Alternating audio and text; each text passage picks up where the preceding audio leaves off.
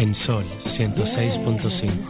Por dentro. Tus emociones, tu corazón, la valentía, el amor, la paz que llevas, el amor que das, tu espíritu, lo que llevas por dentro,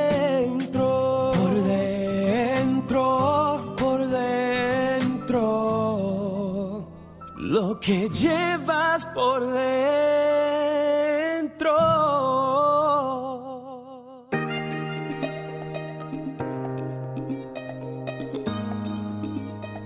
de República Dominicana que nos sintonizan a través de Sol 106.5, la más interactiva de la radio nacional. Muy buenas tardes a nuestra diáspora que nos sintonizan a través de la www.solfm.com.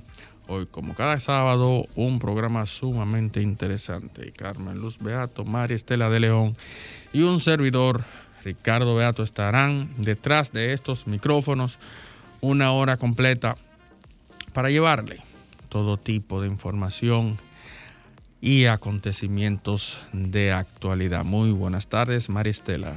Buenas tardes, Ricardo, eh, dando la bienvenida a la Navidad. eh, que tanto los dominicanos y dominicanas disfrutamos, una época de mucha, de mucha movilidad económica, pero también de, de mucha alegría, donde también... Como diría Frank- Franklin, de mucho pago también. donde también el ambiente excede un poco, se vuelve más amigable, la temperatura se vuelve, eh, si se quiere, fresca, eh, te da ese espacio para tú poder disfrutar de, un buen clima. Y además del clima que, todos y todas esperamos, y es eh, ese anhelado sueldo eh, 13, el sueldo 13, la Navidad, la grasa, como muchos le llaman, el... Y como diría el gobierno central, esa brisita. Ahora llaman la brisita. esa brisita, entonces eh, estamos sumamente contentos y esperanzados de que vamos a tener un mes y una época de, de esparcimiento, de, de compartir con la familia y, y de poder repensar el, el año que viene y analizar qué hemos hecho durante este año, que en unos días ya se va. Y estamos en buena actitud y entiendo que el pueblo dominicano ha bajado, hasta los políticos también han comenzado a bajar el discurso en virtud de que la Navidad se presta para, para celebrar la vida y celebrar la esperanza. Bueno, eh, con un poco de, de retroceso en cuanto al COVID, porque nuevamente hemos tenido que apoyarnos de las mascarillas de acuerdo al aumento de casos que se están presentando y por consiguiente se une a esa, entre comillas, gripe mala que le llaman todo el mundo, pero eh, en muchas de las ocasiones no nos hacemos la prueba de COVID, no sabemos realmente si también es COVID, si, si hay un aumento en los casos, entonces quiere decir que muchas de las personas que tienen esa gripe mala, entre comillas, vuelvo, repito, es porque probablemente también estén eh, infectados del virus. Entonces, desde aquí, aparte de que llamamos a la prudencia, ya que entramos en una época de fiestas, de donde todos De estaremos abrazo, de juntos, abrazo de, abra- cercanía. de abrazos y besos. Entonces, vamos a ser un poquito prudente para que en enero entonces sí podamos seguir disfrutando de nuestra familia y nuestras amistades. Buenas tardes, República Dominicana. Qué bueno que tenemos la oportunidad de encontrarnos nuevamente con cada uno de ustedes y ciertamente hay que retomar las medidas de seguridad. Hay como tres virus de gripe que no son buenos, están dando bien duro y a eso vamos a agregarle entonces eh, un repunte eh, de COVID. La ciudad de Nueva York está full de gente con influenza, con el resfriado y con el COVID. Y, y están pasando mucha promoción en los canales de televisión en Estados Unidos para que la gente inmediatamente tenga cualquier síntoma de gripe, acuda al médico para que la gente se refuerce si no lo ha hecho con la vacuna. para que la gente vuelva a usar su mascarilla. Y, y, que, y bueno, nosotros también tenemos que hacerlo. Eh, la estación tomó otra vez esa medida de que debemos estar aquí en cabina eh, con uso de mascarilla como una forma de garantizar nuestra salud, es una responsabilidad que siempre eh, asume la dirección de RCC Media desde que hay eh, cualquier repunte en el COVID, pues eh, nos ayuda a recordarnos que el uso de la mascarilla es lo que nos puede a nosotros mantenernos alejados de ser contagiados por el virus. Que de alguna manera u otra, escúchame Carmen Luz, es de beneficio para nosotros. Claro, porque claro. Porque en todo el tiempo que nosotros estuvimos usando mascarilla, No yo que gripe. soy una persona con defensa débil, que siempre tengo gripe, yo no tuve gripe. Yo digo lo mismo. o sea, Durante yo- dos yo años yo no dos tuve gripe. dos Entonces años. quiere decir que de alguna manera sí nos protege. Entonces Claro. no solamente de COVID, sino Yo también duré de cualquier otro tipo dos de años y pico con, con mascarilla. Me quité la mascarilla y tenía como 15 años que no me daba gripe. Y a mí me dio gripe de que yo me quité la mascarilla. Entonces, definitivamente, lo que nos, eh, nos protege es el uso de la mascarilla. Y no solamente contra la influenza, contra el COVID, sino también contra la hepatitis C, contra la hepatitis B, contra muchísimas enfermedades virales que uno la contrae a través del contacto con la persona y eso es importante que nuevamente pues tomemos conciencia. En mi edificio una de mis vecinas eh, eh, tenía gripe mala y fue a chequearse y, y es COVID, la gripe mala. la gripe mala. Entonces la gente, yo tengo una gripe mala, pero lo correcto es que se haga una prueba de COVID para que entonces se, se use el protocolo y no ande eh, contagiando a la gente, como me estaba contando alguien allí en Nueva York, que una persona estaba en un sitio, ah, que tengo una gripe mala.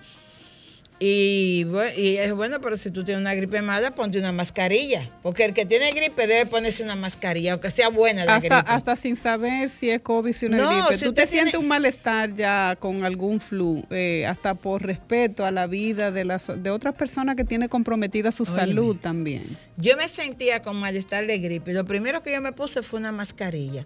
Y lo segundo fue que yo estaba en una actividad y la persona que me venía a saludar, yo decía, no, no me salude. Porque, bueno, porque yo tengo un síntoma de malestar de gripe y no sé si me va a dar gripe. Entonces prefiero cuidarte a ti y, y usar la prudencia, porque eso es parte de la educación. No, y es un ejercicio, eh, Carmen Lu, de mucha responsabilidad cuando la gente asume que cuidándose pueden cuidar a otros.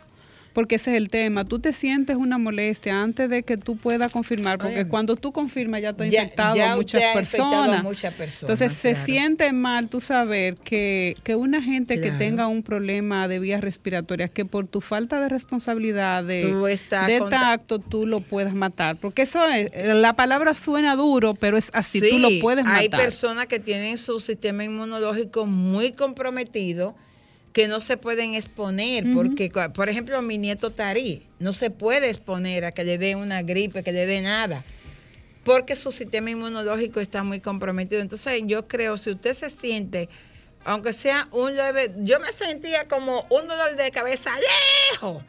Y yo dije, bueno, a mí no me duele la cabeza nunca. Puede ser un síntoma de gripe, inmediatamente me puse una mascarilla.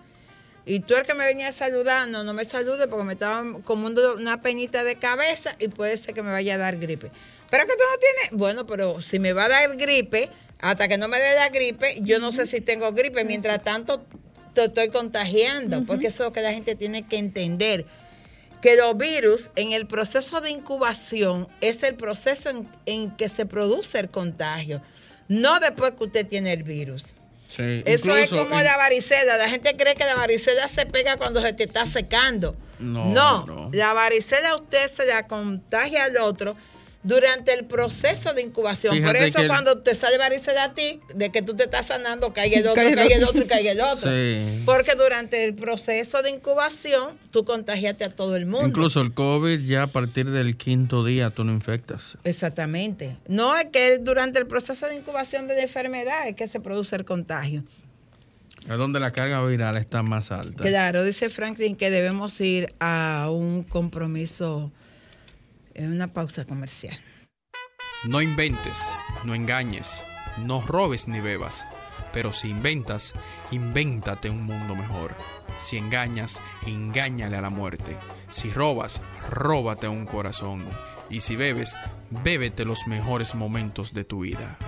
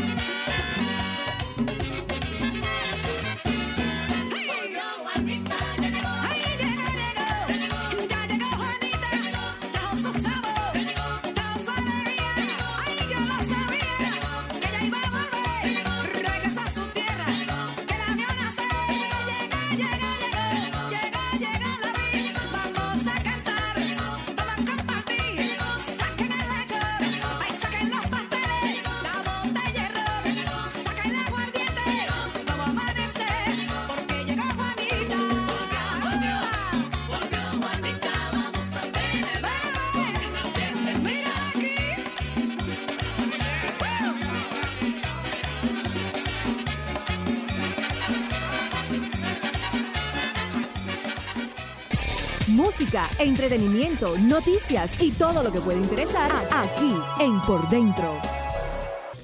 Pero, es verdad. No, que al fin y al cabo lo de muchos son nuestros. No, no, no, esos cuartos son de ellos. Si fueran nuestros, tuviéramos nosotros. Ah. Esos cuartos son de ellos. Ahí no hay nada mío.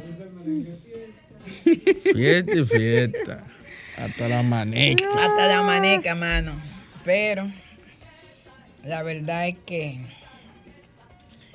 hay gente que no puede, no puede sustentar lo que tiene. En- eh, gente, no, en este país, más de la mitad de las personas que tienen dinero, tú le preguntas de dónde son las fuentes que han conseguido dinero y no te lo pueden Pero yo te acabo de decir, gente incluso que, que, que le entregan un, un puestecito y un apartamento, no pueden como demostrar el- ese ingreso.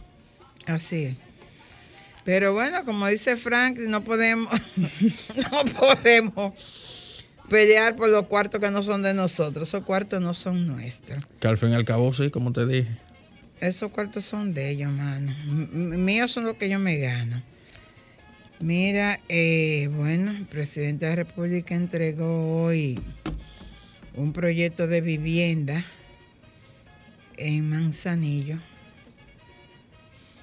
En la Escuché- mata de Santa Cruz. Escuché Mandó- también que la... Construido la- por el Ministerio de Vivienda, el presidente Luis Abinader y el ministro de la Vivienda y Edificaciones, Carlos Bonilla, entregaron hoy el proyecto Mi Vivienda en las Matas de Santa Cruz, en la provincia de Montecristi y región norte.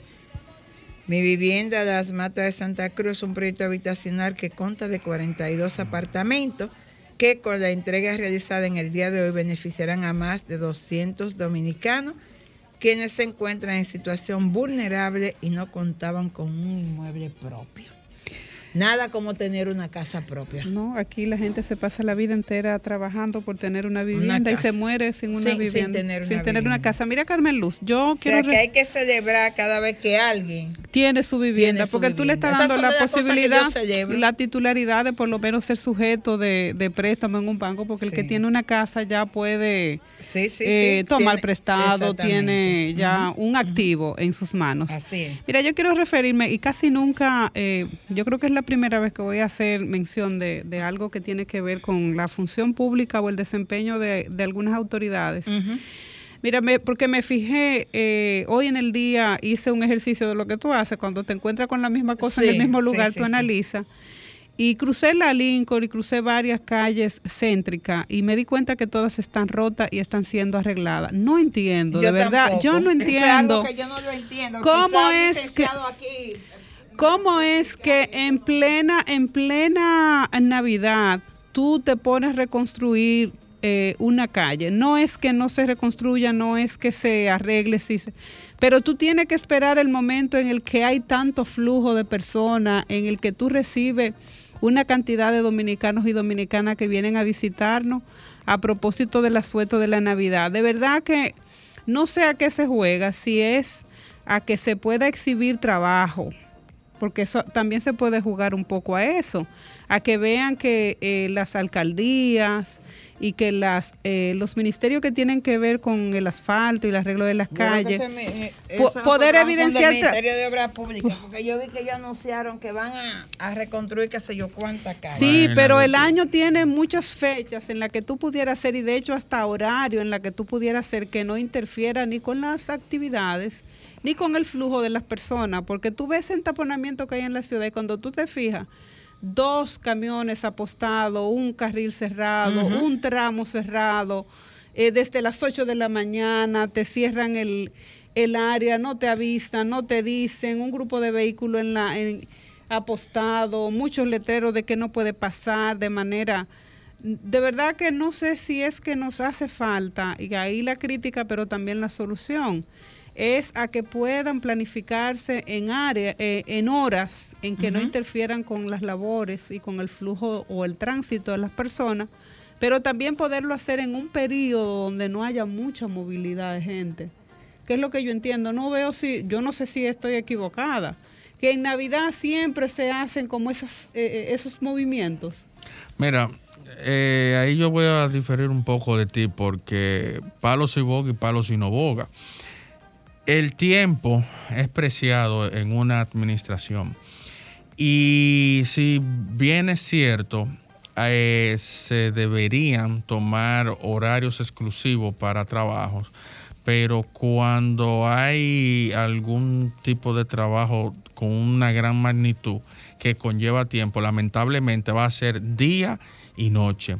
Y de igual manera, la República, perdón, Santo Domingo, la capital de la República y el, y el distrito, son los lugares de más congestionamiento Y no importa que sea domingo, lunes, martes, miércoles, no importa que sea diciembre, enero, febrero, siempre vamos a tener congestionamiento. Entonces, de alguna manera, eh, el trabajo hay que hacerlo, porque si no lo hacen, igual nos vamos a quejar, y si lo hacen, también nos estamos quejando. Si es que a qué si yo apuesto y que sé que verdaderamente se puede hacer el trabajo, a lo que todos los alcaldes siempre promueven y prometen, que es la recogida de la basura nocturna. Tú has escuchado a todos los alcaldes hablar de la A las recogida de la a basura. las 8 de la mañana, a cuando las tú sales 8 tu de la mañana. El colegio tapado porque hay un vehículo parado recogido. Tú no puedes moverte porque hay en una calle de dos vías, una para ir y otra para venir, un camión de la basura que prácticamente la ocupa las dos. Entonces, si usted en campaña, no estoy hablando de un alcalde en específico, estoy hablando de No todos. es que es una práctica, no estamos hablando, no estamos usted en campaña. Tuvo una no no no que prometa porque todos prometen. Usted tuvo una solución previa a un problema que porque entonces no lo ejerce y mira que lo hacen en principio, pero porque entonces vuelven nuevamente a ocupar las horas matutinas donde está la- el mayor flujo del tránsito y congestionamiento para que un camión de la basura esté en el medio. Bueno, es muy probable que hayan algún tipo de, de objeciones que no le permita eh, como tal. Eh, tenemos una llamadita. Déjame ver si no la tumbo. ¿Cómo es el asunto? A la voy- derecha. Acá. Buenas tardes. Hola. Hola. Tenemos otra más. Hola, tenemos dos llamadas. Hola, hola. Buenas. De, de aquí de Jaina, Dígame, Jaina. que yo lo estoy llamando a ver si ustedes me analizan algo, que, una, una curiosidad que yo tengo. Dígame. Ajá. Yo veo que un señor que es comisionado de la reforma policial de apellido Vila, Ajá. español, se lo quieren comer por algo que yo tengo 40 años oyendo, yo tengo casi 60 y pico de años. Que todos los jefes de la policía, cuando llegan, se hacen ricos desde, desde que llegan a jefe de la policía. Eso lo hemos escuchado todo siempre. Entonces él dijo eso y todo el mundo le cayó arriba, nacionalista y gente sin oficio. Pero es que él lo que hizo fue que repitió algo.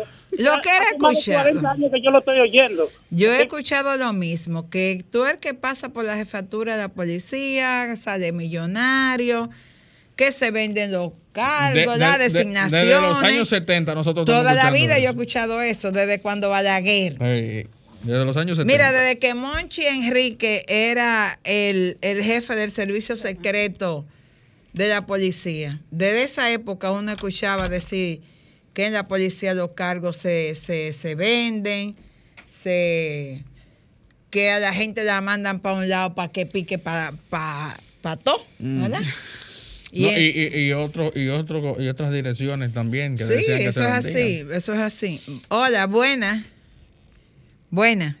Hola. Hola, hola, hola. Hola, buenas tardes. ¿cómo está? Adelante, A su orden. Una denuncia, a ver si me pueden ayudar en los prados de San Luis. adelante. Vamos a ver. En la calle principal de, la, de, los, de los prados de San Luis hay un hoyo, como no sé quién tiene que ver con eso, no puede ayudar. el Oh, tienes que hablar con tu alcalde Manuel Jiménez. Ese hoyo de Manuel, hay un ¿Qué? hoyo. Ay. El mismo que Ay, me abrió, ¿qué el que yo me ¿Qué acabo de llevar una goma casi. Ese hoyo, ese, ese hoyo de Manuel. Mira, en, campaña, en campaña Manuel dijo que todos los municipios iban a tener acceso a, a su despacho, que, que podían visitarlo. Y llevarle la expo- denuncia. Exactamente, y exponer eh, todo Sus lo que la y quejaba. sus problemas. Y cuando también estaba en campaña, visitaba sector por sector. Entonces vayan y recuérdenle eso a- al Dígale- queridísimo Manuel, alcalde. Manuel, Mira, hay un Manuel, hoyo, hay un Un hoyo en la hoyo. orilla del mar, sí, porque tiene el mar ahí casi cerca, en el malecón.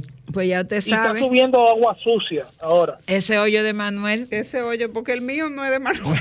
Con- Contabiliza, ¿el suyo de quién es? ¿De Carolina? Creo que de Carolina.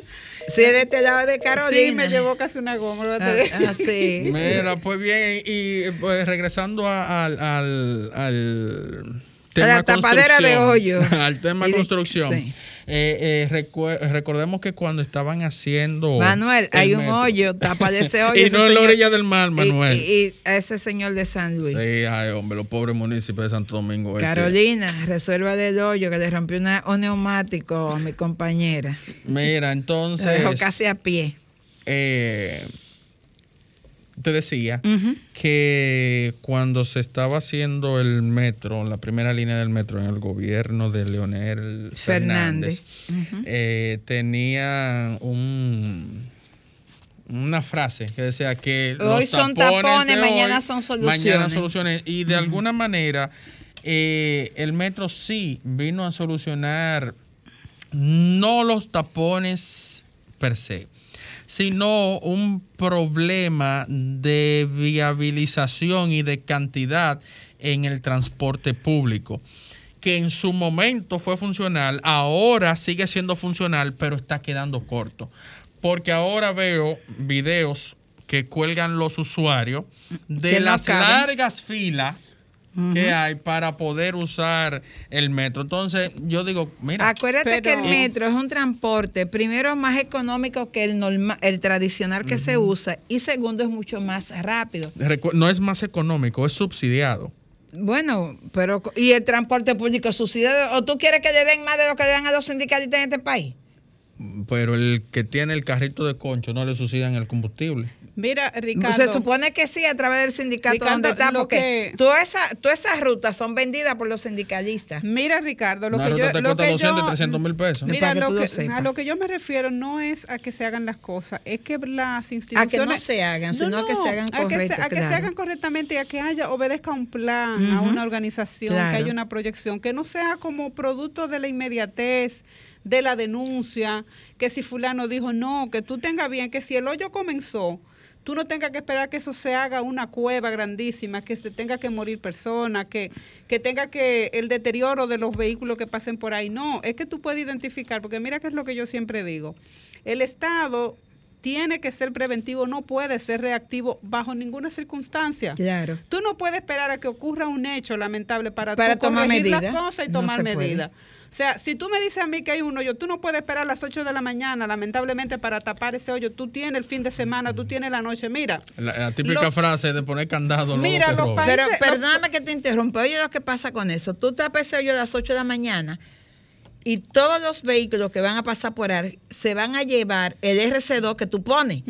Cuando llueva, la primera lluvia, ahí vuelve el hoyo de nuevo. Y eso es quizás no es que tú usaste material de, ca- de mala calidad, es que tú hiciste el trabajo en una hora que no te garantizaba la calidad del mismo. Mira, tú que has ido a Estados Unidos muchas veces, Ricardo, tú que has viajado, porque ustedes tienen más experiencia de salir de, de la, de la aldea que yo. Ustedes se dan cuenta que en los países desarrollados esas cosas se hacen y la gente no se entera. Ni se entera. Entonces, ¿por qué tú tienes que ocasionarle al ciudadano un trauma? Señores, mira, el, el- un hoyo en, en el tránsito te ocasiona un malestar, que tú llegas incómodo al trabajo. Tu salud mental se deteriora porque se produce un estado de irritación. Y te produce de- daño económico. de- te irrita, te- además de que te produce un deterioro que merma tu economía. Mira, ustedes no se imaginan la cantidad de cosas que se pueden desprender de la inobservancia o de la falta de planificación de los gestores de políticas públicas, Claro. de nuestros funcionarios. Lo que yo estoy diciendo no lo estoy diciendo al azar, lo estoy diciendo porque aquí queremos buscar dónde que están los problemas y los problemas tienen muchas aristas y esa es una de las aristas del deterioro de la salud mental, de la impotencia que sienten los ciudadanos cuando salen a la calle, que sienten que el dinero que pagan al Estado se vuelve agua, se vuelve eh, gas, se vuelve humo, no lo ven, porque cuando tu, tu vehículo cae en un hoyo o tú ves que la, la, la estructura pública están deteriorada, sabiendo tú que hay dinero para Óyeme, o arreglarla, cuando eso te da tú, impotencia. cuando tú pierdes un familiar, como el caso de Hochi, porque se cayó en un hoyo y se desapareció y cuando apareció, apareció ahogado, ¿a quién tú, a quién tú demandas en este país? Ese es el tema. Porque en otro país tú puedes establecer demanda contra el Aquí Estado, también, contra la pero no ciudad. prospera. Pero tú Aquí vas a tú puedes tú- hacerlo. Claro, la ley te lo permite, tu derecho como ciudadano, pero tú te vas a desgastar tanto esperando una sentencia que la gente lo deja así. Porque mucha gente pudo haber demandado la ciudad por el daño que le produjo el hecho de la inundación reciente de la ciudad de Santo Domingo. Y la ciudad te- tiene que responderte por eso, porque como ciudadanos nosotros pagamos impuestos para que la ciudad nos resuelva las situaciones que nosotros tenemos y para que nos garantice que cuando caiga un aguacero, a mí no se me inunde mi vehículo. Y eso es una responsabilidad de mira, la ciudad. Mira, yo quiero que tú veas la oscuridad que hay, no solamente en el casco urbano. Yo vine de mi pueblo hace una semana y yo lloré en el camino. Carmen Luz es toda una, un- la boca de un lobo. Mira, Exponiéndote, o sea que tú no sabes si vas a tener un accidente, tú no sabes si te van a asaltar, tú no sabes si te va a ir por un hoyo, yo porque te- tú no ves nada. Yo tenía tiempo que yo no viajaba de noche y me. Y ese dolor de cabeza que se le mete a que uno. oscurece temprano porque en la época a las 5 o las 6 de la tarde Ya y más está tú vienes, oscuro. ya está oscuro.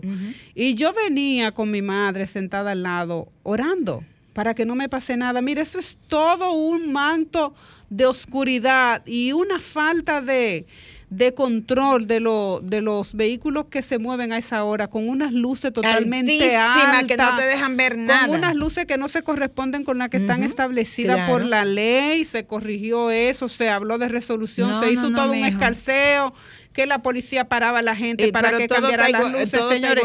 No, no, que aquí en este país las cosas funcionan cuando hay como... como- Una desgracia. Sí, exacto. Buena, hola. Buenas tardes. Buenas tardes, ¿cómo están? Nosotros muy bien, ¿y usted? Aquí medio mojado, pero no tenemos no tenemos de más. Ah, mira, está lloviendo, ¿cierto? Aquí en la zona oriental, Ah, ok, cuénteme. específicamente por donde yo estoy. ¿Tiene hoyo por ahí? No, no, no, por aquí hay de todo. Y, una, y a Manuel, si yo lo agarro, hasta lo pellizco. Por mi, y, y mire que su amigo es muy amigo de Manuel. Eh, mi amor, sí. Ay, mi madre, lo dije. No, no, Manuel, Manuel amigo mío, pero lo que está mal está mal. No, pero mire, pero no es que está mal, mal. Cuando yo oí ahora, dije que se va a reelegir. ¿Y quién irá a votar por él? ¿Será su mamá o su papá? Déjeme contarle algo. Sí, que va a una pausa ya. Yo estaba escuchando ahora, mire, yo quisiera que ustedes salgan en la zona oriental en la noche. Ay, yo que tuve que hacer una diligencia, llevar una cuestión de esa que mandan y piden lo, lo que se van para aquel lado. Sí. Ay, yo, y la señora me dijo que fuera a las nueve de la noche a llevarle esa cuestión. Ay, Virgen de Alta Gracia. Yo dije, pero por eso es que los ladrones tienen que matar a uno aquí y de- y destriparlo. Mire, ya el Totalmente oscuro. Mire, esas, esas la- las Américas, por ahí por donde está la, ahí donde que está esta parte que los muchachos hacen, eh, trabajan ahí como que en Villamuarte. Y esa carretera media por eh, después de que usted cruza la Charle de Gol. Sí, ah, Ay, no, eso por ahí es la boca del lobo. Ay, y otra cosa, al ministro de, de Educación, señores, nosotros los directores y maestros tenemos tres años sin registro para, para poner las notas. Señora, nosotros tenemos que fotocopiar los registros. Bueno. Mire, las butacas en los centros educativos, tú tienes que ponerle abajo como un periódico, porque tienen todas las astillas levantadas. ¿Cómo va a ser? ¿Y ese 4% que tanto nosotros demandamos no da para eso? Mire, mentira de usted, nada más, nada más hablando disparate en la prensa. Y yo creo, y voy a decir una cosa, que Dios me perdone lo que voy a decir. Ponen al presidente, que es un hombre bueno. Y mire que yo no soy PRMista, pero sé que él tiene las mejores intenciones del mundo. Pero usted sabe lo que está pasando con él, que él está gobernando solo. Eso es verdad. El él presidente no sale a tiene hablar a- apoyo. y lo ponen a hablar cosas que no son, El señora. presidente está gobernando solo. Ay, por Dios. yo No sé- tiene apoyo de su y yo gabinete. sé que él es una gente seria. Y tiene y la- es una- la- la- las mejores intenciones de Ay, hacerlo sí. bien. Ay, sí. Y ay, se sí, emplea a pero fondo tiene para hacerlo bien. Que usted lo pica, mire, y no dan ni pasazón. Déjelo ahí entonces. Ay, Dios, que pase buenas tardes y mucha feliz Navidad a todos. y a Gracias a usted por su llamada. Vamos a una pausa y regresamos en breve. Música, entretenimiento, noticias y todo lo que puede interesar aquí en Por Dentro. Ok, ok, diciembre party con dos. Y dice: Uno, dos. Fiesta dominicana, esta fiesta. Que todos vamos bailando y todos vamos gozando.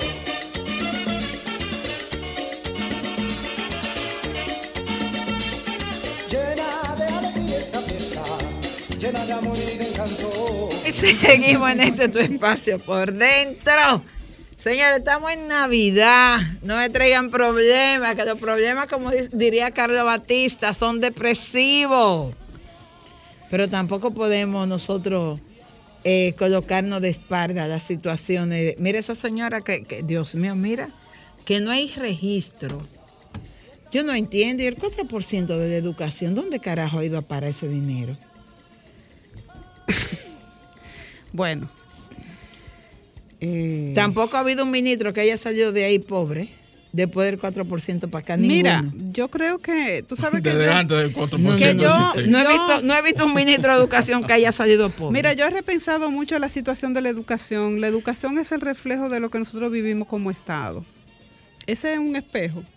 Si tú ves el deterioro que nosotros tenemos como Estado, se produce primero por la ausencia de una educación deficitaria, porque la Mm. verdad que aquí la educación no se corresponde con el nivel de educación que se debe estar sirviendo en la República Dominicana y con la cantidad de dinero que tiene esa cartera es para tener una, un desempeño de mucho más de mucho más compromiso, más alto.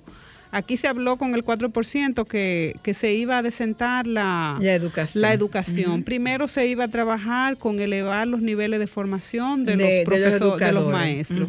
Y lo único que ha servido ha sido para aumentarse el sueldo a todo el que ha llegado a ocupar la cartera sin mencionar ninguno de los gobiernos que le ha tocado manejar ese presupuesto, todo ha sido lo mismo. Sí, para uso personal. Exacto, no ha habido un plan, no ha habido una estrategia para hacer una inversión correcta de ese porcentaje. Oye, ni siquiera ha habido una política educativa definida para las personas que tienen discapacidad. No ha habido una verdadera inclusión de los discapacitados en el sistema educativo dominicano.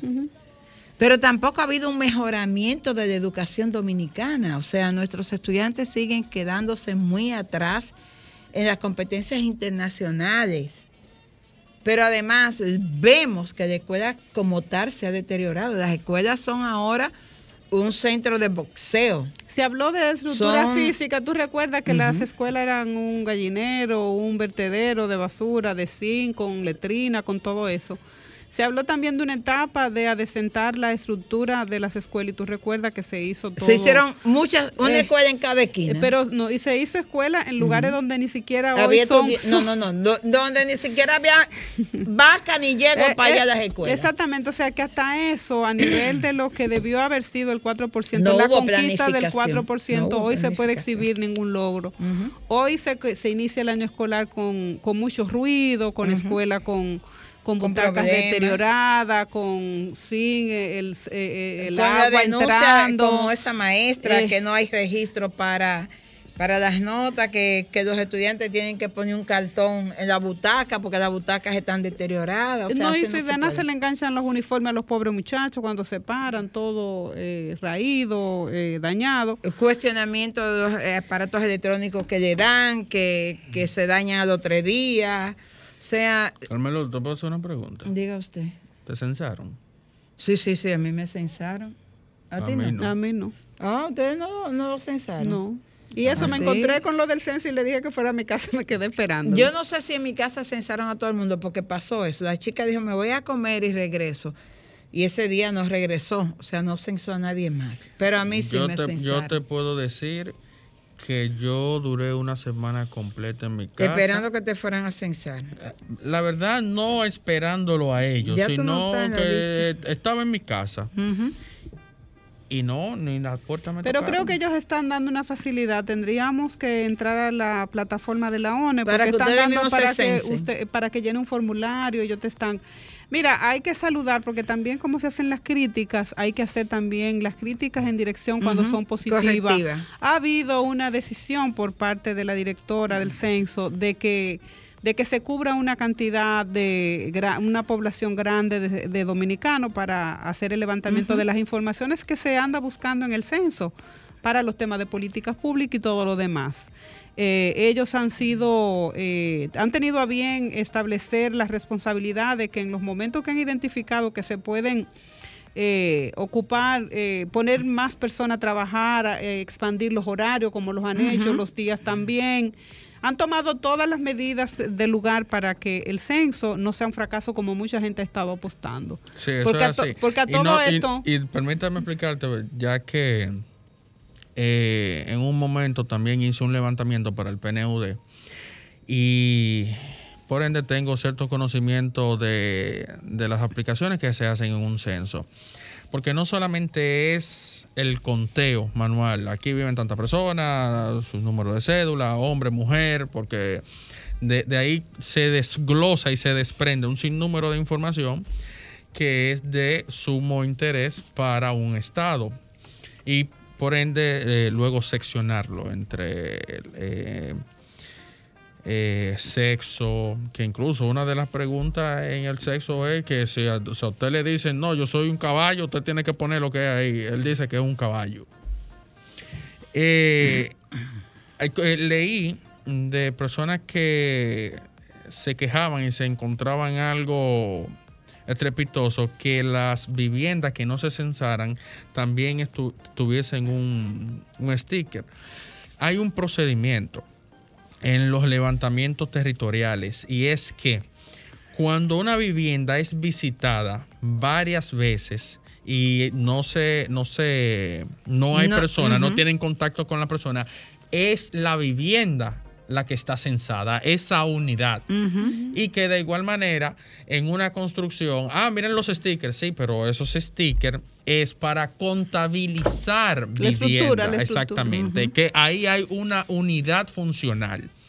Y cuando usted sale de ese edificio, que ya está eh, en, en fase de prácticamente casi entregándola y tiene 24 unidades, hay que contabilizar esas cuatro unidades.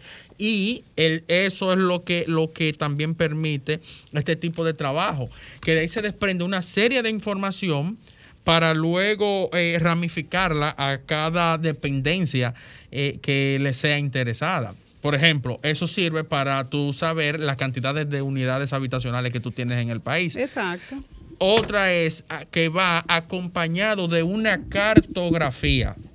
Antes de pasar ese, ese, ese Levantamiento. la- el- no, la persona que va a censarte Ah, ya pasó alguien primero haciendo un dibujo vago, no tiene que ser un, un, un- un escultor.